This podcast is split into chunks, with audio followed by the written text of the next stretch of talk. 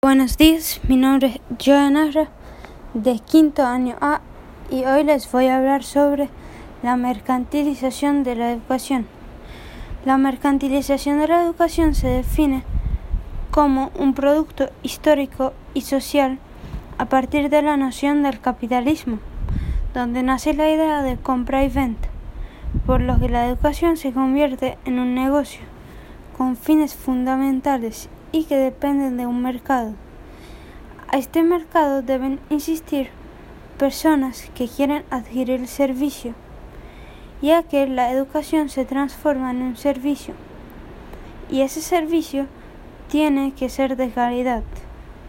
Todas estas ideas vienen de nociones que son de raíces neoclásicas o neoliberales. Estas concepciones la autora afirma que son de oferta, mercado mando y competencias. Con, e, con las ofertas, mercado demanda y competencias va a empezar la educación a moverse.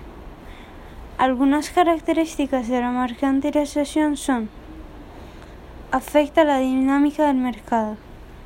La educación está solo permitida para ciertas personas y diferencias notables al sistema educativo no mercantilizado. Muchas gracias.